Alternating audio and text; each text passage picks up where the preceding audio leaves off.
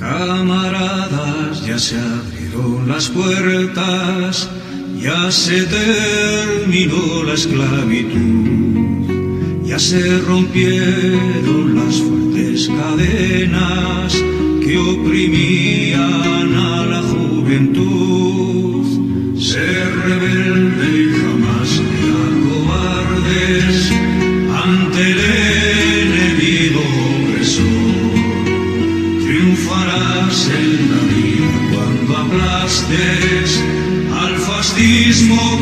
siempre. Eh, en el programa de hoy vamos a hacer una interesante entrevista a Coldo Pla, uno, no le va a gustar el que lo diga, pero uno de los alma mater de la Asociación Chimparta, eh, porque estamos en este momento recordando el 84 aniversario, el domingo que viene, de la fuga de 795, creo que eran presos del fuerte prisión en condiciones inhumanas de San Cristóbal una fuga desgraciada en sus consecuencias porque solamente tres de los presos lograron alcanzar la libertad y como nos comentará Coldo, pues en fin, creo que 200 siguen sembrados por ahí en el fuerte, de, en el Monte San Cristóbal, que es un cementerio sin humar como tantos otros que tenemos todavía en España. Pues según buenos días, Coldo Pla, Berriloré, ¿qué tal estás? Pues nos gustaría que comenzases, pues eso, contándonos qué es Chimparta, cómo apareció, porque, bueno, tengo que recordar también que Chimparta, junto con la Asociación de Fusilados eh, de Navarra, pues sois dos de las asociaciones que creo que al principio, sobre todo en bastante soledad y con bastantes dificultades, habéis trabajado de una forma espléndida el tema de la memoria histórica, de la memoria democrática en Navarra. Comenzamos hoy con Chimparta. Sí, bueno, el primer movimiento se originó un poquito como movimiento, eh, yo diría, político vecinal, ¿no? De, el concejo en aquel tiempo, concejo de Answain, concejo de Berriozar también, eh, entre ambos se, sumaron y se consiguió hacer aquel primer homenaje a los presos del fuerte en el año 88. Aquello, bueno, originó luego un movimiento de recuerdo eh, donde pues el recuerdo consistía sobre todo en reunirnos en torno a este día del 22 de mayo, junto al monolito que, entonces se construyó por parte de los eh, ayuntamientos, de los concejos y el ayuntamiento de la Ascendía de Answain, y, en torno a aquello, pues hacíamos un pequeño acto de juntarnos unas personas, decir cuatro palabras, leer algún poema, eh, los danzaris bailando en la carretera, que era el único sitio semillano para poder hacerlo, y así, ¿no? Entonces hubo unos cuantos años de simplemente de recuerdo, de mantener aquello que se había hecho en el año 88, donde sí había habido presos que participaron, veintitantos presos vinieron aquí a Answain y hubo, bueno, una, fiesta muy bonita. Eh, luego hacia 2000, sobre todo, es cuando parte de esa gente, los, eh, sobre todo de, de ¿no? En torno a Answain, empezamos, construimos o creamos una sociedad de estas típicas, sociedad cultural gastronómica, estas donde, bueno, ya sabéis que la cultura la hace el 10% y la gastronomía el resto. así no, pero bueno. Y pasamos, eh, vimos que era un buen sitio para eh, salir, diríamos, de, un contexto eh, que era más, que se había dado al comienzo, más político, de concejos así, a, una sociedad cultural, ¿no? Y empezó a funcionar Chimparta desde ahí.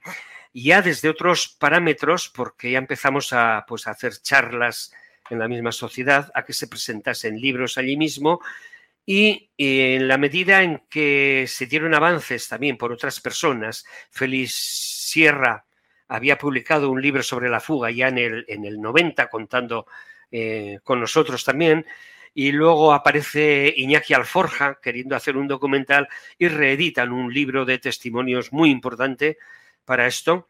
Eh, y, a esa sombra de, esa iniciativa eh, vimos que nosotros también teníamos que meternos eh, en este campo de la investigación. Y empezamos entonces ya pues a, trabajar un poquito en el registro civil, que al principio se nos negaba, ¿no? para sacar las actas de defunción, después en el, en el diocesano, y en el año 2015 vimos que también convenía separar el grupo de memoria del resto de, la sociedad, porque a veces no creaba más que problemas, ¿no? El tener que ponerse de acuerdo muchas cosas y constituimos eh, una asociación de memoria en parte porque veíamos que en torno a San Cristóbal había un montón de gente muy diseminada por todo el estado, por comunidades diferentes, porque los presos eran de todas las provincias, ¿no?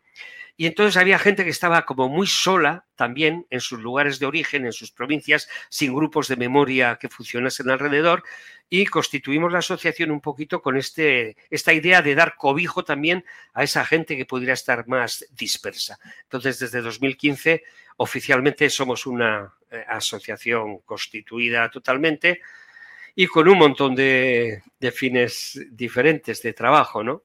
Porque pues, me he hablado un poquito de, lo que es la, investigación. Eso ha originado pues una creación de archivos, yo creo que es la más importante que, existe, desde luego, sobre el, sobre el fuerte San Cristóbal, aunque a veces no se nos haya tenido en cuenta para muchas cosas, pero, pero ese trabajo continúa y estamos a tope, además, a diario, ¿no? Eh, está el trabajo de, mantener los homenajes, de dar cabida a la participación de, la gente, de las familias, de la gente joven. Está toda la finalidad de transmisión de la memoria, que bastante antes de aparecer pues oficialmente, ¿no? Un gobierno que responda a esto, que crea las escuelas con memoria, pues Chimparta venía ya unos cuantos años trabajando con, creando grupos de jóvenes, colaborando con los institutos, escuelas, en esta, en esta labor, ¿no? Y, bueno, en esta diversificación de trabajo, pues claro, pues hay ya muchas, un grupo fuerte que tenemos una exposición también que creamos con la Sociedad de Ciencias Aranzadi. Ahora mismo, estos 10 días pasados, hemos estado con ella en Bermeo, hemos dado una conferencia, hemos contactado con toda la gente de Bermeo, familiares que estuvieron aquí.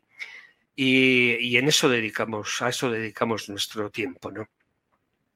Sí, decíais, perdona, una cuestión, eh, has hecho referencia a Ansoain y Berriozar, tenemos que decir, para los que no son de fuera de Navarra, que Ansoain y Berriozar son dos núcleos poblacionales, los ayuntamientos ahora, que están en las faldas del, sí sí, de, un conjunto, de un conjunto de, ayuntamientos, concejos en su día, que formaban un ayuntamiento único de 12 pueblos, que era la cendea de Ansoain. ¿no? Justamente estos dos, Ansoain y Berriozar, se desgajaron luego eh, formando ayuntamientos y los otros 10 siguen en esos cementerios. En, esos pueblos, se me va la idea, porque es, es, otra idea importante en el fuerte, ¿no? Los, los muertos del fuerte eh, los muertos por enfermedad o por hambre o por malos tratos y algunos por aplicación de la ley de fugas, por intentos de fuga, los iban enterrando precisamente distribuidos en esos 12 cementerios donde hay 203 enterrados de, del fuerte. 203, nada más y nada menos, ¿no? En esos cementerios, sí. sí. En el fuerte hay una idea un poco falsa. Partimos de este aniversario de la fuga, porque la fuga eh, yo entiendo que es, una, es un elemento muy llamativo, importante, es la mayor fuga que conozcamos, sin ninguna duda. ¿no?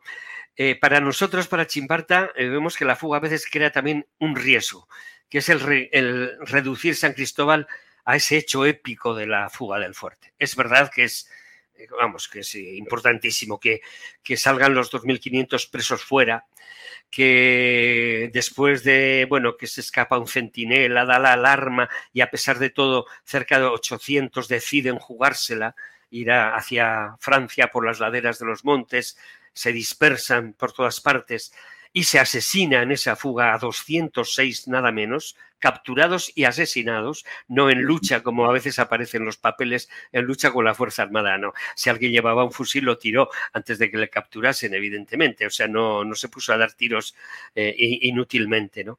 Y entonces eh, ahí se asesinaron a 206 muertos en la fuga. ¿eh? Solo tres llegaron a Francia en esa fuga, tal vez un cuarto, ahí estamos, bueno, Iñaki Alforja, anda detrás de un cuarto al que no conseguimos ponerle nombre, pero es posible que lo hubiera.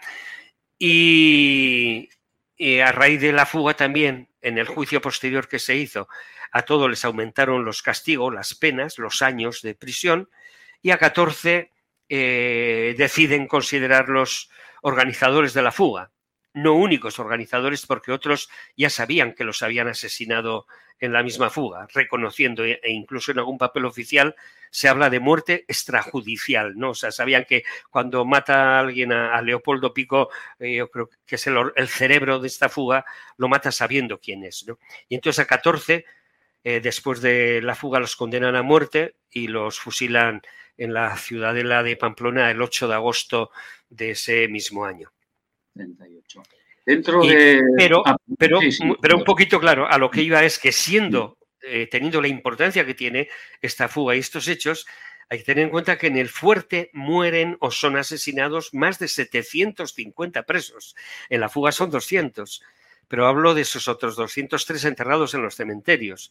Pero podemos hablar de que después del golpe, en los días posteriores al golpe, se origina un, un, montón de, personas capturadas, sobre todo en la ribera de Navarra, y, en, y algunos de provincias eh, colindantes como Guipúzcoa o como Rioja, y esos presos que entran sin ningún registro en aquel momento son presos gubernativos, no han tenido juicios, no han tenido condena, no han tenido nada, y tal como entran, pues salen muchas veces en libertad. Se les concede la libertad, pero hay dos tipos de libertades, una real, que donde volvieron a sus casas y no pasó nada porque no había ninguna acusación, pero otros en las mismas condiciones eh, no volvieron a sus casas porque alguien avisaba a los pueblos de procedencia, venían los matones hasta la puerta del fuerte, los recogían a la puesta en libertad esa y en la primera curva de la carretera los asesinaban allí mismo o los metían en una furgoneta y los llevaban hacia Ibero, hacia Chauri, hacia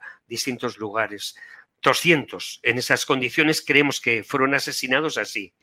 Y y aún estamos con que luego hay una reconversión después de la guerra del fuerte en sanatorio penitenciario y otra vez los presos que mueren por enfermedad también son enterrados en un, cementerio del que hablaremos, ¿no? De, el cementerio de ese que llamamos de las botellas y son otros 130 más. O sea que vamos sumando y son más de 750 los muertos, ¿no? Entonces la fuga es importantísima, pero no puede ocultar eh, el resto de, de hechos tan graves, ¿no?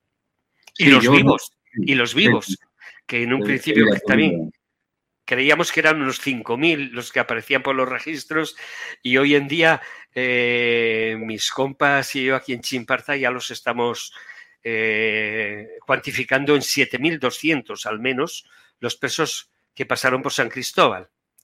Y aquí en el trabajo de investigación, pues una de las labores que nos lleva más tiempo es esa. Hemos conseguido en estos últimos años poner nombre a mil presos más de los que aparecían en los registros. ¿no? En estos meses últimos, hasta, bueno, ciento y pico tenemos pendientes de, añadir también a ese listado y aún nos faltarían casi otros mil para, para ponerles nombre. Como vemos, el trabajo que habéis realizado y que seguís realizando es ingente. Como curiosidad, solamente que en una exposición que hicisteis en Capitanía, la antigua Capitanía, donde el general Mola preparó el golpe, había constancia escrita, por ejemplo, de lo que tú has comentado, cómo se le daba la libertad a un preso y casualmente en otra documentación, que la poníais al lado, claro, se veía como había fallecido casualmente al día siguiente o a los dos días, ¿no? Ese era el, sí, sí, de la sí. sí, sí, En, medio de este horror, ¿no? Y de, y de, dignidad que representa lo que, lo que ahí sucedió, habéis hecho muchas cosas, pero hay una cosa hermosa que me gustaría que nos contases. ¿Qué es el cementerio de las botellas?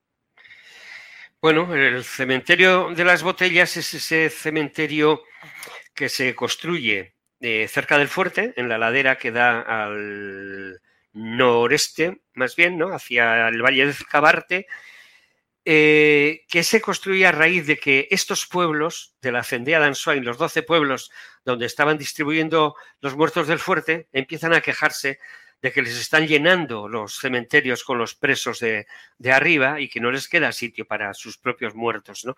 Y ante estas protestas deciden hacer un cementerio propio, es un cementerio eh, amplio, de unos 50 y tantos, 55 metros casi de longitud por 14 o 15 de, de anchura. Y en este cementerio pues eh, deciden enterrar a todos los presos que van muriendo cuando ya el fuerte eh, se ha constituido como eh, sanatorio penitenciario. Han trasladado los presos a otras cárceles o a, campos de trabajo o, en libertad condicional, también los han enviado a sus casas y, quedan aquí los, presos enfermos y trasladan de otras cárceles presos que vienen ya también, presos tuberculosos. Perdona, que, te corte un momentito, eh, luego continúas con lo de que es el cementerio de las botellas. claro, cuando estás hablando de sanatorio penitenciario, bueno, es un horror. Porque claro, era un sanatorio en un fuerte que está subterráneo en unas condiciones. Sí, bueno, eh, un poco hay que matizar. Lo, de sanatorio, en fin, es un poquito. pero hay que matizar un poquito también. ¿eh? Conviene, conviene diferenciar que en el fuerte hubo hubo dos épocas diferentes también, son muy diferentes. Eh, ¿Es un campo de exterminio San Cristóbal? Me han preguntado alguna vez, digo yo, técnicamente yo creo que no.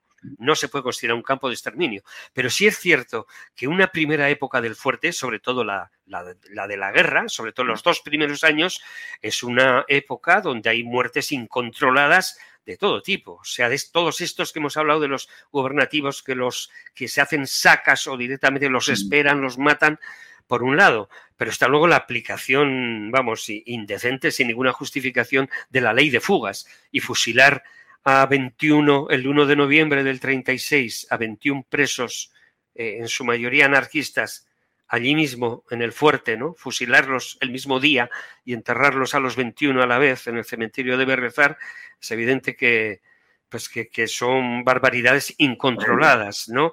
Y que dentro de las muertes, hay parte de las muertes que se pueden deber también muchos a, malos tratos, al maltrato en sí mismo del hambre, donde después del juicio de la fuga, se vio que eh, las acusaciones que hacían los presos de que los mataban de hambre las toma en serio el juez. En ese momento se investiga un poco y se ve que se estaba quedando el administrador del fuerte con el dinero de la comida y de la alimentación. Y luego hay una segunda parte, si es cierto, después de la guerra, que se produce esta reconversión en sanatorio penitenciario y lo que hablabas tú también, en el fuerte hay dependencias diversas hay un edificio de pabellones con tres pisos en altura y hay otro de brigadas con dos pisos en altura y uno subterráneo, en el que hubo pues cerca de 500 presos solamente en esa nave subterránea, ¿no? Es unas condiciones inhumanas de frío, sin colchones, sin camastros, con los eh, aljibes de agua que son inmensos, del fuerte en paralelo a esa nave que rezumaba tal humedad que dormían prácticamente sobre el agua. En la segunda época esta del sanatorio penitenciario sí es cierto que ahí no hay nadie. En esa nave subterránea no queda nadie, los presos están en los lugares un poquito más saneados, más aireados. Es cierto que vemos fotos donde los sacan las camillas eh, las sacan también afuera al sol. Es, es, un momento en que también hay unas monjas que están asistiendo a presos. Luego cambia también eh, mucho, tuvo mucha importancia la, presencia de los capellanes en este fuerte, ¿no? Desde un capellán que, que, se quitaba el pistolón y lo ponía sobre el altar a la misa esa, para la misa esa obligada que tenían allí en el patio, hasta otro capellán del que hablan muy bien los presos, que les facilitó la salida de, de, cartas sin censura, las ayudas exteriores, que era el José Manuel Pascual, que no era ninguna cosa especial tampoco, era un carlista que había estado eh, en, la guerra y demás, pero bueno, que tuvo, sí que tuvo, pues, un, por lo menos un sentido de, de, alguna forma humanizar aquella situación tan trágica, ¿no? Y favoreció un poquito que esa segunda situación del fuerte fuera un poco mejor, desde luego, que la, que la primera época por culpa del entrevistador que te he interrumpido, se nos está pasando el tiempo. Me gustaría que comentases un poco ese descubrimiento que diste y lo que hemos referido del campo de las botellas y luego para finalizar, pues que nos comentases qué propuestas tenéis vosotros y vosotras sin parta sobre, sobre qué significado tiene que tener el fuerte en, base a la, de memoria histórica, etcétera, etcétera. Tienes cuatro o cinco minutos que el administrador nos permite. Muy bien, así resumimos. El cementerio, este cementerio tiene la particularidad de que entierran a estos 130 últimos eh, presos eh, con una botella entre las piernas. ¿no?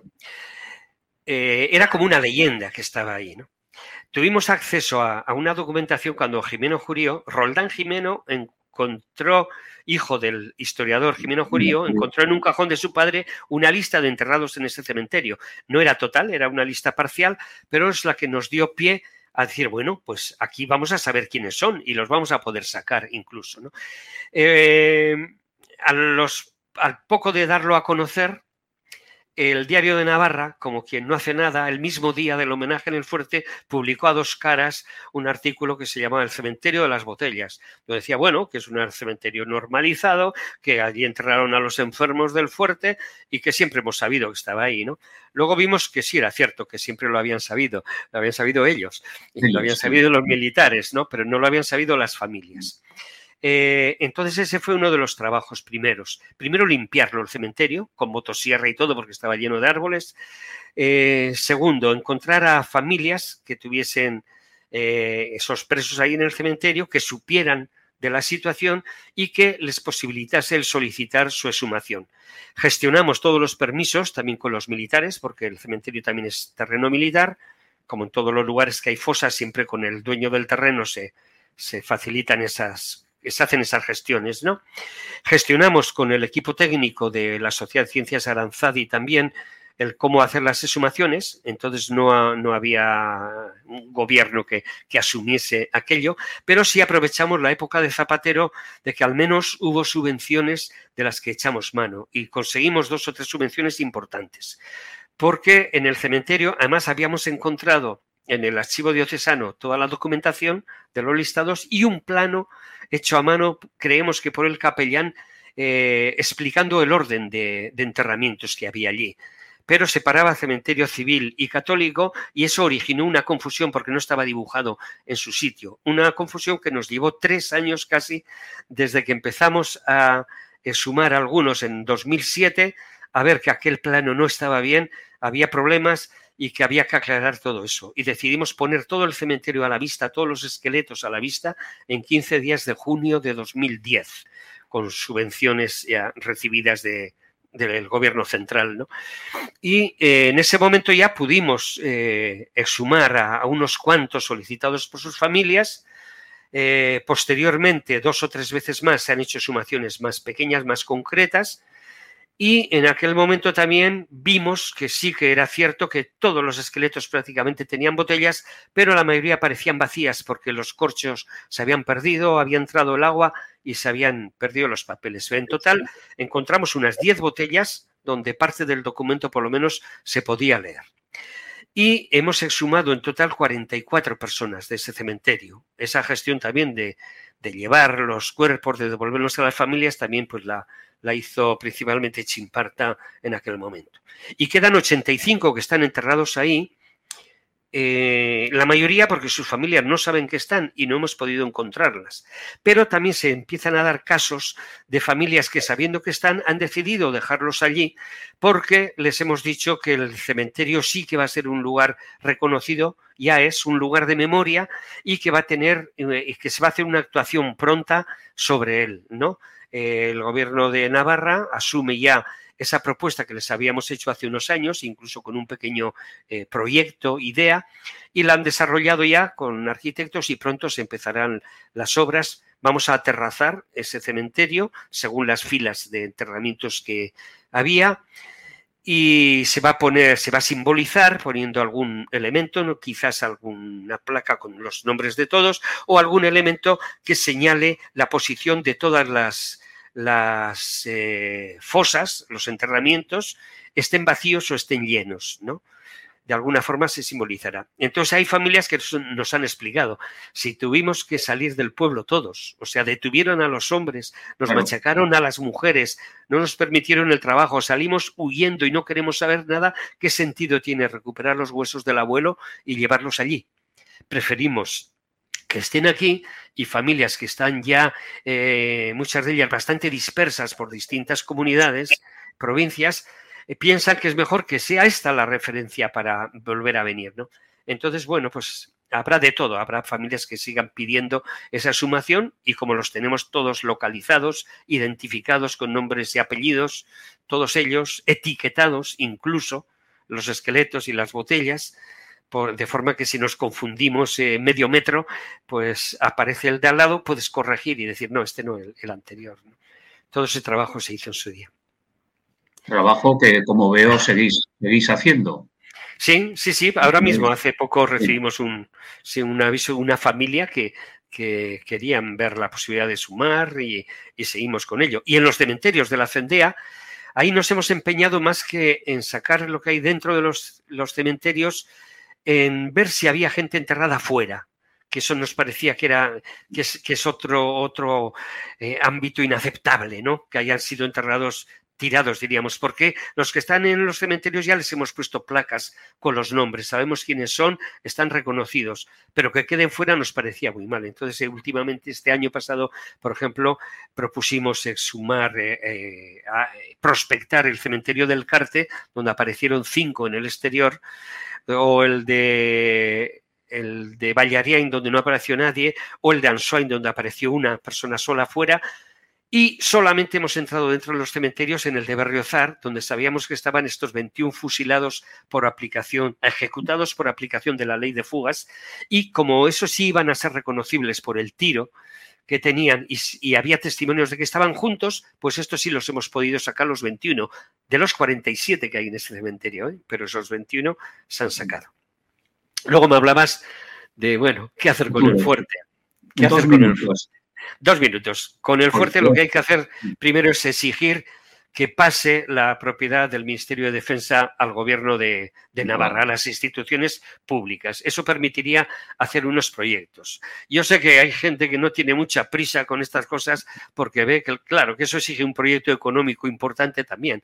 Pero bueno, se puede hacer proyectos parciales de ir recuperando las zonas más importantes, más interesantes y, de ir mejorando la, situación. Eh, eso permitiría, por ejemplo, tener un programa de, visitas, de, tener como una especie de, campo de interpretación ¿no? de toda la historia que ha sucedido ahí. Actualmente tenemos problema con esto. Los militares sí que eh, están dando permisos para visitas, pero cada vez más restringidas. Ahora solamente un día a la semana, un día al mes. ¿Eh? los viernes eh, no hay visitas en día de fiesta, o sea, quien trabaje no puede ir. Y cada vez tenemos más problemas para, para pues ir posibilitando que toda la gente individual o grupos, sobre todo, que quieren visitar el fuerte puedan hacerlo. Sí que seguimos haciendo, sobre todo, con escolares, ¿no? De primaria, de secundaria, acompañándoles y ayudándoles a esta interpretación de la historia. Pues, Coldo, lo que nos has contado es, impresionante, no se me ocurre otra palabra. Y no te voy a dar las gracias solo por haber estado con nosotros en Radio Rebelde Republicana, sino desde luego por el trabajo enorme, enorme eh, que habéis hecho. Y como todos sabemos, aunque tú eres una persona muy educada y no has hecho referencias, en una enorme, enorme soledad durante los primeros años que nos debía hacer a todos y a todas pensar. Muchas gracias a Pla y muchas gracias a Simparta, a Chimparta y a todos aquellos y aquellas que luchan por recuperar la memoria histórica que es también nuestra dignidad. Muchas gracias. Y, recordad que estáis invitados el domingo que viene al homenaje a Ali en la Muchas gracias. A vosotros. Agur. Vida.